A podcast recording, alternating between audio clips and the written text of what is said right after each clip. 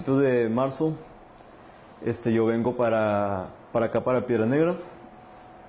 Este, el obispo se entera que yo iba a venir y él me da una carta decía que yo excluía al obispo de que no actuara civilmente. Esta carta enviada por el obispo Alonso Garza Treviño desencadenó que por primera vez se denunciara un abuso sexual cometido por un sacerdote de esta región. La carta dice Expreso que no es mi voluntad que el señor obispo Alonso Gerardo Garza Treviño sea acusado de no actuar en el orden civil en lo referente al caso de mi persona. Lo exculpo totalmente de que no proceda él ante la autoridad civil, pues sé que él nunca aceptaría complicidad en una situación así. A nombre del obispo Alonso Garza, se pidió al joven higropetense que firmara la carta. Lógicamente, se negó. Esa carta fue la, la que le digo que redactó él, excluyéndolo de no actuar en el lado civil para mí esa fue la, como que la bomba que estalló en esto. La denuncia que se decidió entonces interponer el seminarista nigropetense cimbró a toda la comunidad. La historia se remonta a su niñez, cuando se integró al equipo de monaguillos de la parroquia de San Martín de Porres. Ahí fue motivado para entrar al seminario. Fue la primera figura vocacional de la Rectoría de San Martín. No había habido una vocación de esa comunidad. Y eso como que era de que, ah, mira, eres el primero, este, ya después de ti van a venir muchos. Para su familia fue una decisión difícil, pues su padre siempre desconfió de los casos de pedrastría en la iglesia. Pues sinceramente sí me, me impactó porque, por desgraciadamente lo que pasó, lo que ha pasado ahorita fue una imagen que yo siempre he tenido. Yo lo tenía que apoyar porque era una decisión de él y pues como padre yo quería, quise apoyarlo en su, El joven ingresó con enorme entusiasmo al seminario de Piedras Negras en el verano del 2013. El rector del seminario era el sacerdote Juan Manuel Riojas Martínez, nacido en Piedras Negras el 13 de noviembre de 1969. Fue el primer seminarista nigropetense en ordenarse como sacerdote. Y a la postre, el primero también en ser denunciado por abuso sexual por los hechos que se originaron en una celebración de su aniversario como presbítero. Ahí el padre empezó con actos indebidos hacia mi persona. Este, el padre estaba tomado, este, estaba el padre en esa situación. El padre este, así me, dice que me siente en sus piernas, eh, estando en su habitación. Eso pasó porque el mismo día de su aniversario el padre me pide que lleve su casulla al, cuarto. Pues entró el padre y ahí se desarrolló toda la situación. Y desde ahí pues sí tomó un, un rumbo muy diferente del seminario. Los ataques sexuales continuaron en los siguientes tres meses, empeorando cada vez más. La manera de ser del padre conmigo, estando solos, era muy distinta.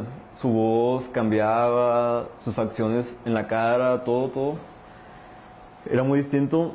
Hablaba de una manera como que su tono de voz muy delgado, este, en cierta forma como una persona, podría decirse como chiflada o algo así. Y muy sonriente, pero era una sonrisa como, como que muy, sí daba miedo la sonrisa. Juan Manuel Riojas, el padre Meño, aprovechó su figura de autoridad para amedrentar y así ocultar los ataques sexuales. Era una figura sacerdotal contra una figura de un estudiante de preparatoria. Y obviamente, este, viéndolo así de una manera general, eh, pues la figura sacerdotal tiene mucho, mucho peso. De acuerdo al joven seminarista, fue hasta diciembre del 2016, estando ya en el Seminario Mayor de Allende, Nuevo León, cuando enfrentó al obispo Alonso Garza Treviño para exponerle el caso entero. Al estar enterado desde diciembre pasado, cayó sobre el obispo la sospecha de un encubrimiento. Él responde no recordar desde cuándo estuvo enterado. ¿Cuándo le llega a usted esta carta? ¿Cuándo se entera del caso? ¿En qué fecha más Mira, no recuerdo exactamente el tiempo en que lo recibí, pero lo que sí te puedo asegurar es que tan pronto la recibí, empezamos con la averiguación previa a la que estábamos comprometidos a realizar. Eh, ¿Hubo una reunión entre usted y el joven desde el mes de diciembre en Monterrey, donde usted le pidió que confiaran que se hiciera una investigación? Desde, mira, yo no te voy a mencionar fechas porque honradamente no soy muy bueno para eso. Para la familia del seminarista abusado es inverosímil que Garza Treviño diga no tener buena memoria.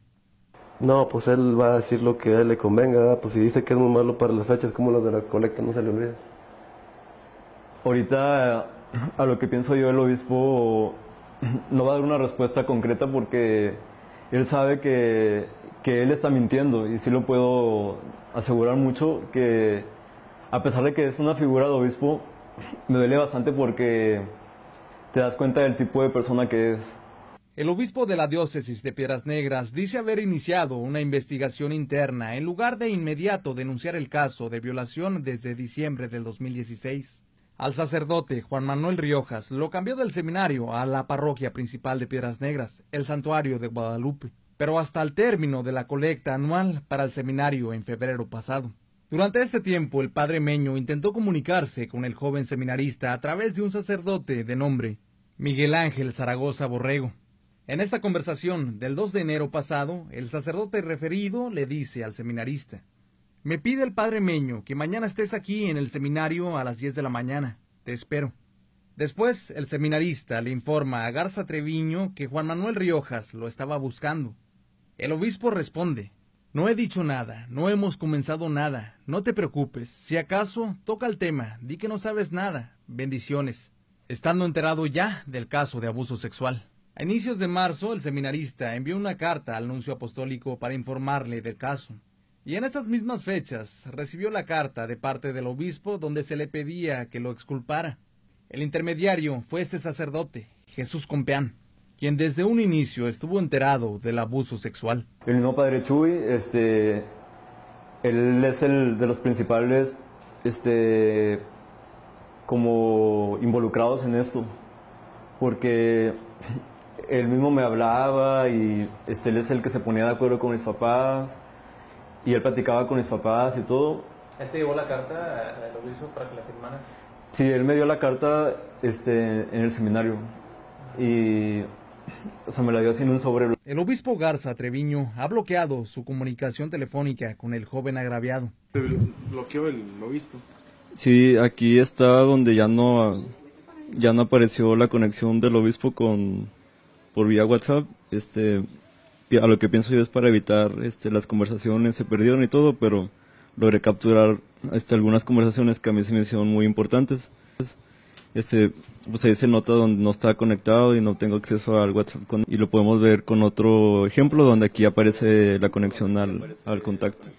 ¿Desde cuándo te bloqueó? Lo pude ver esta semana que ya no había un contacto por vía WhatsApp. La exposición de este caso a través de medios de comunicación originó que surgieran más denuncias en contra del mismo sacerdote. Garza Treviño dice estar abierto a recibir los nuevos casos. Me pongo a la orden de esa persona, si existe, y de cualquier otra persona que quiera denunciar cualquier situación negativa en la iglesia, que acuda a su obispo con toda confianza. Mi compromiso, reitero, es eh, la, la verdad y la justicia que salgan a flote y cualquier persona que desee presentar cualquier cosa ante un servidor siempre encontrará en mí los brazos abiertos. El obispo Alonso Garza Treviño dijo que esta fue la última entrevista que dará respecto a los casos de abuso sexual en los que existe la posibilidad de que se le involucre por encubrimiento. En cuanto al sacerdote Juan Manuel Rioja, su paradero ha sido desconocido desde el viernes pasado que se interpuso la denuncia. El joven seminarista afirmó que él mismo avisó a un sacerdote que el pasado viernes denunciaría ante el Ministerio Público. Por eso fue que la diócesis se habría visto forzada a también denunciar el caso. Estoy muy seguro que hay más casos y con el mismo sacerdote, pero algo que les podía decir a ellos es que no tengan miedo al hablarlo. Eh, a lo mejor ahorita yo lo, a lo mejor ahorita se escucha como que muy fácil decirlo, que yo lo diga.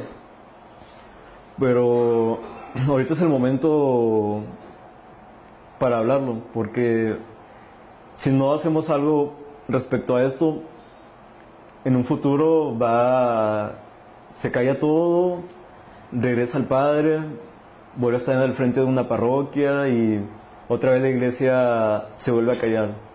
Comenté a Alonso, la única manera en que me calles es verme muerto o cambiarme de ciudad. Yo creo que es momento de que deje la diócesis. que la deje para que venga alguien que en verdad traiga la sotana bien puesta y pueda empezar a dirigir a cada una de sus borregas. Es la opinión sobre el obispo Alonso Garza, del segundo seminarista nigropetense, que ha denunciado públicamente un abuso sexual del sacerdote Juan Manuel Martínez, presuntamente encubierto por el obispo de la diócesis de Piedras Negras. Todo sucedió a inicios del año 2000. La estancia del seminario fueron dos años. Una de las, de la, manera en la que yo estoy acusando a, a Meño es porque se llegó a hacer sexo oral y me pidió que yo lo hiciera. Y no pedírmelo, sino que me forzó a hacerlo.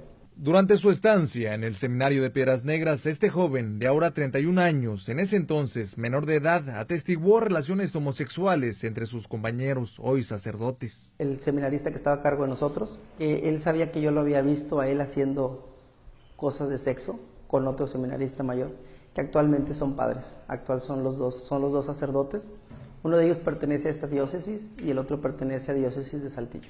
Uno de los sacerdotes señalados por estos actos es Gerardo García Cabrera. Fue ordenado por el mismo Garza Treviño. Cuando yo le dije de Jerry lo que hacía con el otro seminarista, le dije a Alonso, aún así lo ordenaste sacerdote. Lo ocultaron, lo ordenaron sacerdote y yo estuve hasta presente en esta ordenación sacerdotal. Eh, mucho coraje me dio por haber hecho eso él y tenía ganas en la basílica de, allá del de México de levantarme y gritar muchas cosas al ver que lo estaba ordenando, porque eso era burlarse pues de mucha gente. Este seminarista dice haber informado al obispo Garza Treviño de los abusos sexuales que se daban en el seminario desde ese entonces. Al no tener respuesta y ser amedrentado por el padre Meño para que no denunciara, salió de la ciudad para iniciar una vida religiosa en diferentes congregaciones. Externé lo que yo vi, lo que miraba y no hizo nada. Entonces era un secreto a voces estos abusos del padre Meño. Es un secreto a voces y el obispo lo sabe. Entonces fue encubierto esto. Fue encubierto lo sabe. A mí me juró el obispo que no sabía. ¿Le crees tú ese juramento? no, no, no le creo. Este, con esta risa que te lo digo a ti, se lo respondí a él. ¿Crees que tenga autoridad moral para seguir dirigiendo la diócesis? De no, no la tiene. No me cabe en la cabeza que todavía siga diciendo que quiere que prevalezca la justicia cuando no está haciendo justicia. Este joven guarda una conversación de Messenger con Garza Treviño, donde evidencia que a su regreso a la ciudad en 2014 lo buscó para nuevamente exponerle el caso. El mensaje dice, Señor Obispo, enhorabuena, tengo necesidad de tener una plática con usted, a la cual tengo mucho esperando la oportunidad. Espero me pueda contactar. Le dejo mi número de celular. Alonso Garza nunca contestó. En tanto, este joven dice haber mantenido relaciones con un considerable número de sacerdotes de esta frontera. Empezó a dar, se empezó a dar eso de, que me buscaban, de que me encontraban, este, no sé qué les gustaba o qué les atraía, este, y se empezó a tener relación con algunos de ellos. Y te puedo hablar de relaciones de dos años, de un año. Lo hice para empezar a saber secretos de todos y de la iglesia y logré obtener mucha información. ¿Con cuántos sacerdotes tuviste relación? Sabes que anoche quería escribirlos y este pues saber cómo está el asunto ese, pero son muchos, son muchos sacerdotes. Este, con muchos todavía platico. Para este ex seminarista es clave la información que el obispo Alonso Garza pueda dar sobre el paradero del padre Meño. No me cabe en la cabeza que le pregunten dónde está Meño y él no crea y no diga dónde está Meño. Él sabe dónde está. Tiene que saber dónde está. Tiene que saber dónde está y tiene que tener comunicación con él. El seminarista se reunió esta semana con el obispo Garza Treviño para informarle que prepara una denuncia penal ante el Ministerio Público. El obispo habría aceptado ofrecer disculpas públicas. Garza Treviño, ¿qué te dijo? ¿Aceptó darte esta disculpa pública? ¿Te dijo cuándo lo hará? No me dijo cuándo lo va a hacer, pero me dijo que lo va a hacer y quiero que lo haga con todos sus padres ahí presentes, porque fue humillado,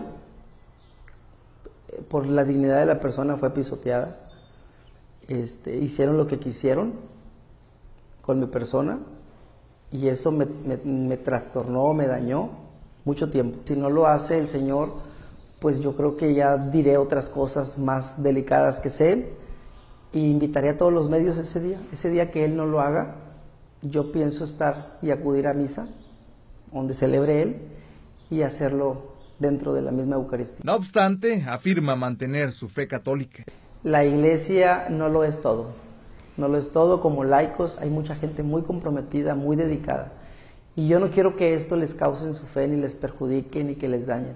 Es malo cuando sigues al sacerdote, porque ahí ya estás clavado en el sacerdote. Este ex seminarista, junto a la familia del primer joven que denunció el viernes pasado al padre Meño, buscaron externarle su caso a la primera dama de México, Angélica Rivera, quien estuvo en Piedras Negras. Durante un evento público lograron hablar con ella. El gobernador de Coahuila platicó personalmente con este ex seminarista, como lo muestra la foto. Prometió que habría justicia para las víctimas de pedrastría.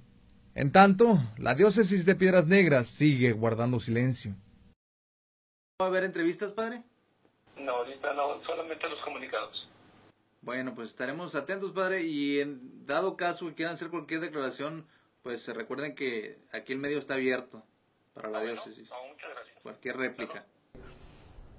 Cada día que ha pasado ahorita me despido de la gente con la que estoy, por si mañana no estoy ya vivo. Este, sé lo que, a lo que me enfrento, lo que llegase a pasar en mi vida sobre un atentado, un accidente, sobre algo que, que me pase a mí, yo culpo a la diócesis de Piedras Negras. Es Roberto Javier Calzada, este, tengo 18 años, este es mi cuarto año de formación en el seminario. Actualmente estoy en el curso introductorio del seminario de Monterrey, en Allende, Nuevo León. Eh, soy originario de aquí de Piedras Negras. Eh, tengo este, seis hermanos y una hermana. Este, mi papá trabaja, mi mamá también trabaja. Este, pues es, son una familia un poquito, este, un poquito muy diferente por el mismo ambiente de, número de personas. A los 15 años, Roberto Javier Calzada Tamés entró al seminario de Piedras Negras, donde alternó sus estudios de preparatoria en el Instituto Don Bosco. Ahí fue un alumno destacado que obtuvo reconocimientos como el estudiante más responsable. Su promedio general en bachillerato fue de 90 puntos, como lo muestra su Cardex. Su brillante desempeño fue truncado a partir del segundo año de preparatoria por las secuelas que dejaron los abusos sexuales del rector del seminario Juan Manuel Riojas Martínez, el padre Meño.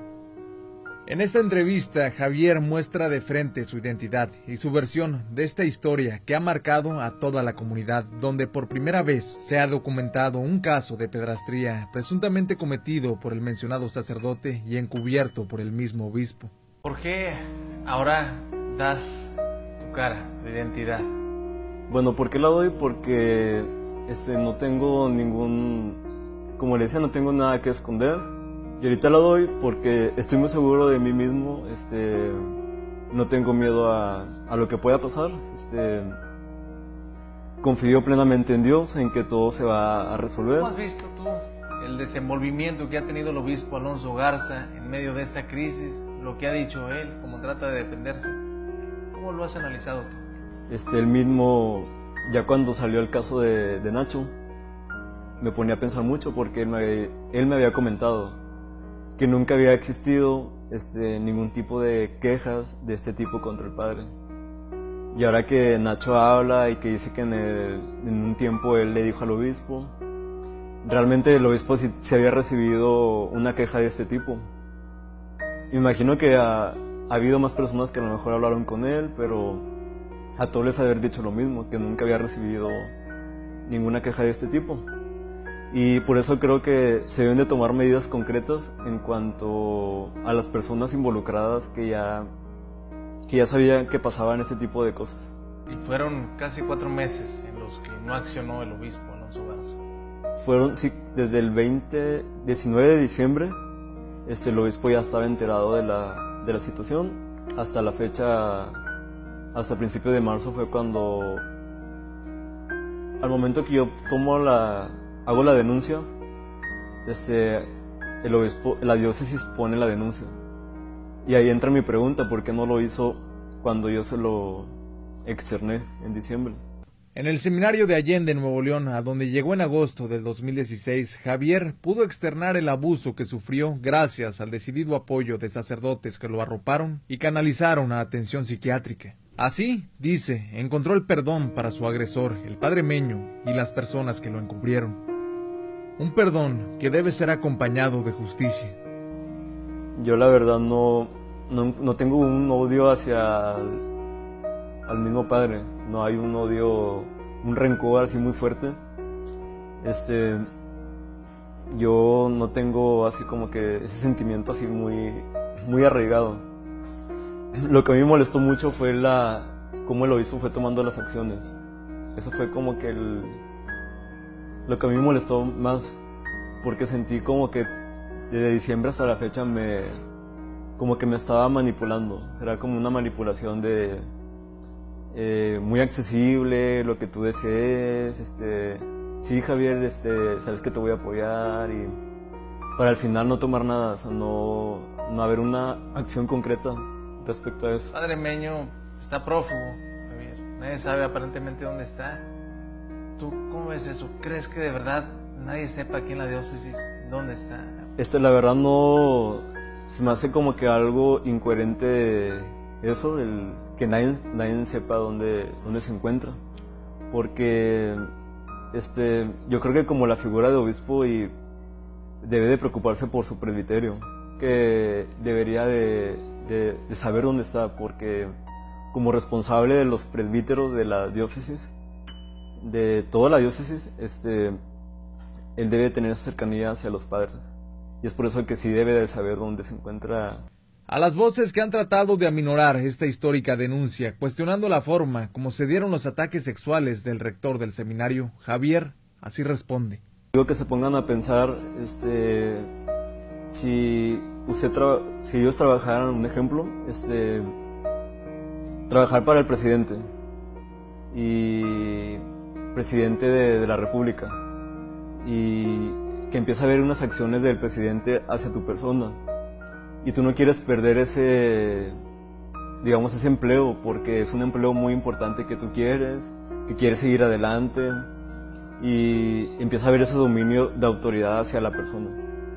Este, creo yo que con ese ejemplo pues es muy claro cómo es la misma situación, la figura del rector, la máxima figura del seminario, hacia un seminarista que quiere continuar Externar un abuso sexual es un proceso lleno de dificultades para las víctimas por los daños psicológicos que implica.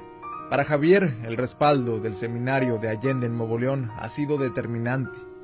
Creo que si Dios no hubiera puesto en el camino a los padres, a las personas, a los seminaristas, este, yo no lo hubiera hablado, quién sabe hasta cuándo, a lo mejor en unos 20 años, ya cuando ya más adelante.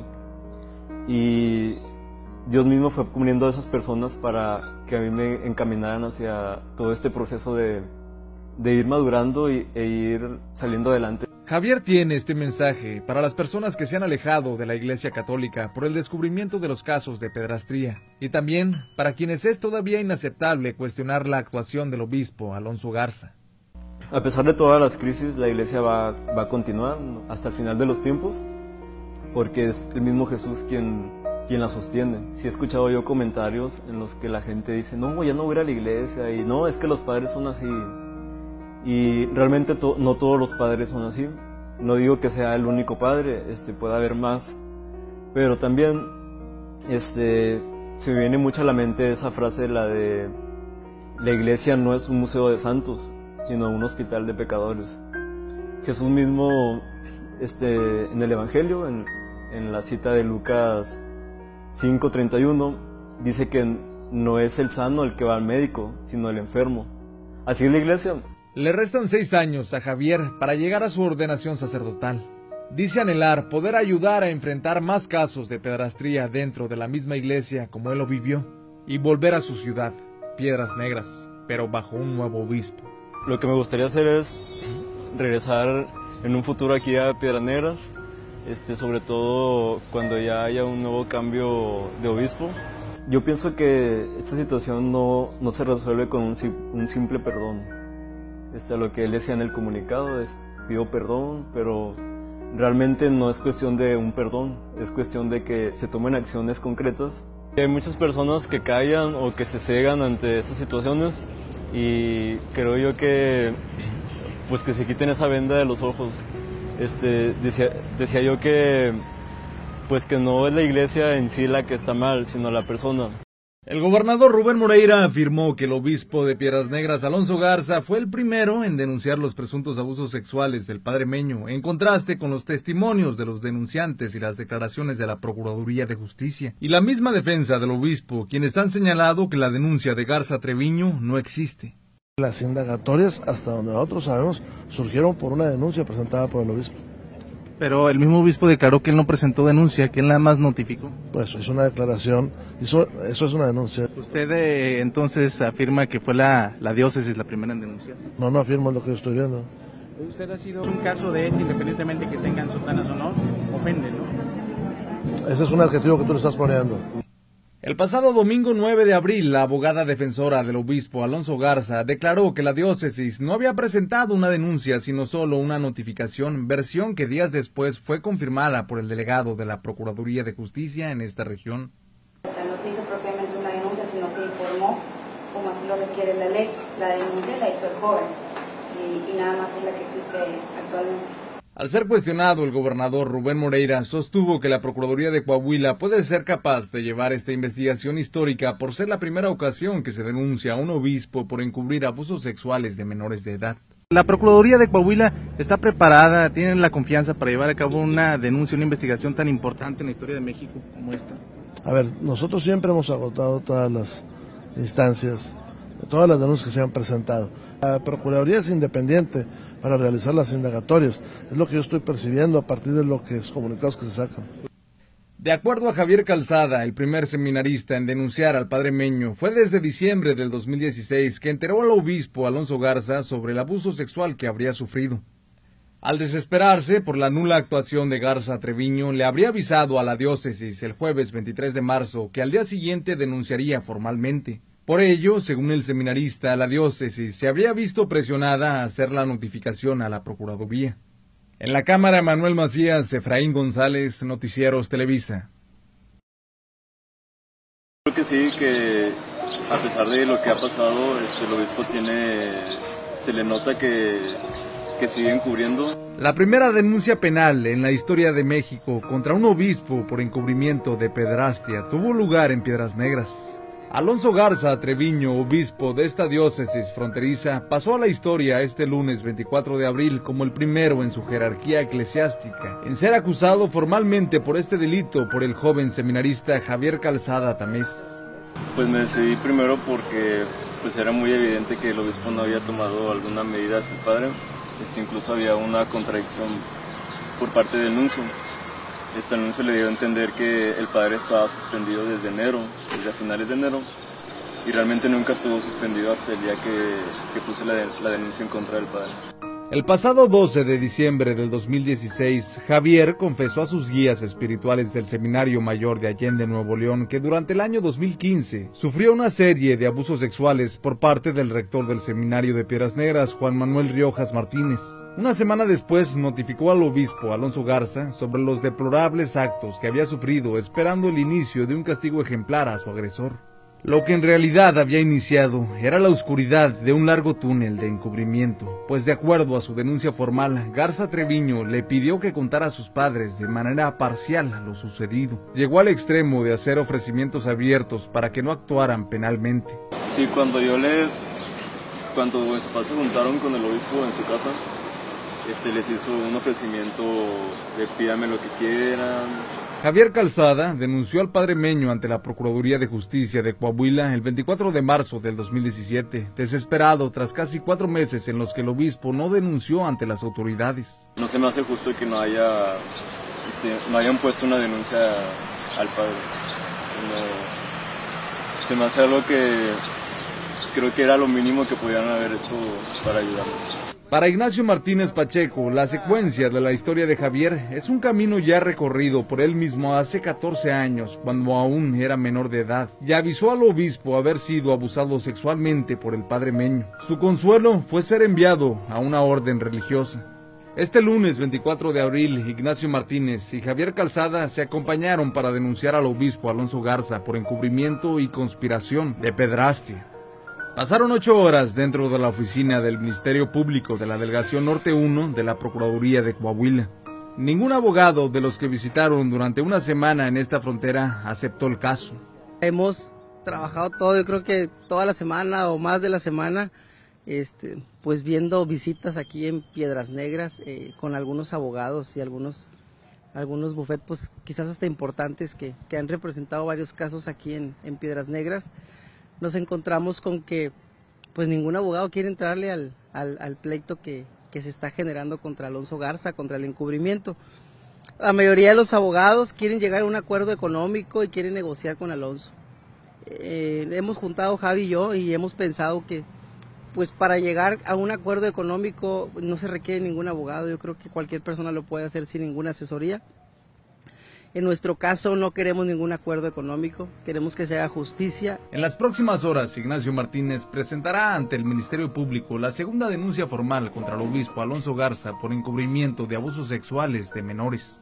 Hoy me, hoy me, toca a mí estar ahí en el, en el juzgado, eh, pues son, son largas horas de estar ahí sentado, créeme que eso a lo mejor por eso mucha gente no, no quiere denunciar, pero tengo que unirme a Javier y tengo que estar ahí presente hoy para poder yo rendir mi declaración.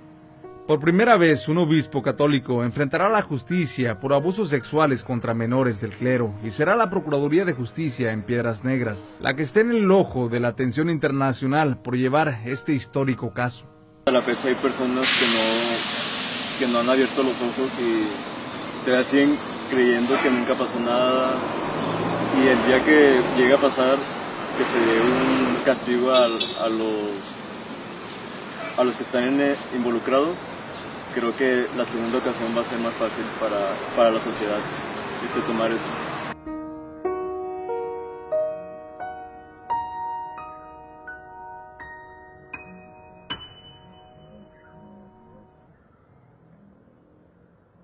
Este pueblo está simbrado por el efecto traumático de saber que uno de sus sacerdotes, nada más y nada menos que el rector del seminario de Piedras Negras, del seminario menor, es un pederasta, es un criminal sexual. Y se han enterado ustedes también que el obispo, su jefe, la autoridad máxima, en lugar de ponerlo a disposición de las autoridades como lo había prometido a las víctimas, lo protege la multipremiada periodista San Juana Martínez ofreció en Piedras Negras su conferencia pública Abusos sexuales de sacerdotes y encubrimiento de obispos. A mes y medio de las denuncias de abuso sexual contra el padre Meño bajo la presunta protección del obispo Alonso Garza, señaló que el caso de Piedras Negras ilustra la forma sistemática de la jerarquía católica para proteger a sus pedrastas. Los crimen solicitation es una, es una prueba contundente escrita en donde la Santa Sede, en los años 60, le envía a todos sus obispos dándole las directrices de que si ocurría una denuncia por abuso sexual contra un sacerdote, lo movieran de parroquia en parroquia, como se le cambió aquí al padre Meño, al padre Riojas, y se le envió por parte del obispo protector Alonso Garza Treviño a este santuario, a este santo santuario. Aquí lo mandaron al pederasta para ocultarlo. Javier Calzada e Ignacio Martínez, los ex seminaristas denunciantes, estuvieron junto a San Juana Martínez y los periodistas inmersos en la investigación de este caso. Expusieron lo difícil que ha sido mantener el proceso para buscar la justicia. Pero lo que yo menos quería era que la gente, pues que la gente se alejara de la iglesia, que, que empezara a desconfiar. Siempre estuve consciente, no la iglesia, es la persona, no la iglesia, es la persona y siempre veía el bien del seminario. No es tu culpa, Javier. ¿Verdad que no? No. Y te admiramos, te respetamos. te queremos. Ignacio Martínez reafirmó su postura respecto al ahora amparado obispo de Piedras Negras por las pruebas que exhiben su presunto encubrimiento. El tener la palabra es siempre dar la cara, algo que Alonso Garza no ha podido dar. Por eso he estado insistiendo en la destitución de Alonso y que renuncie para que se vaya dignamente de la diócesis, para que ya no se quede aquí. Yo como católico quiero ser un católico con obispo, con un pastor que sepa guiar a su pueblo. Alrededor de un centenar de personas reunidas en la Gran Plaza manifestaron su apoyo a las víctimas del prófugo Padre Meño. Un joven que se atrevió a hacer algo que pocos se atreven a hacer y eso es de agradecerse y de respetar.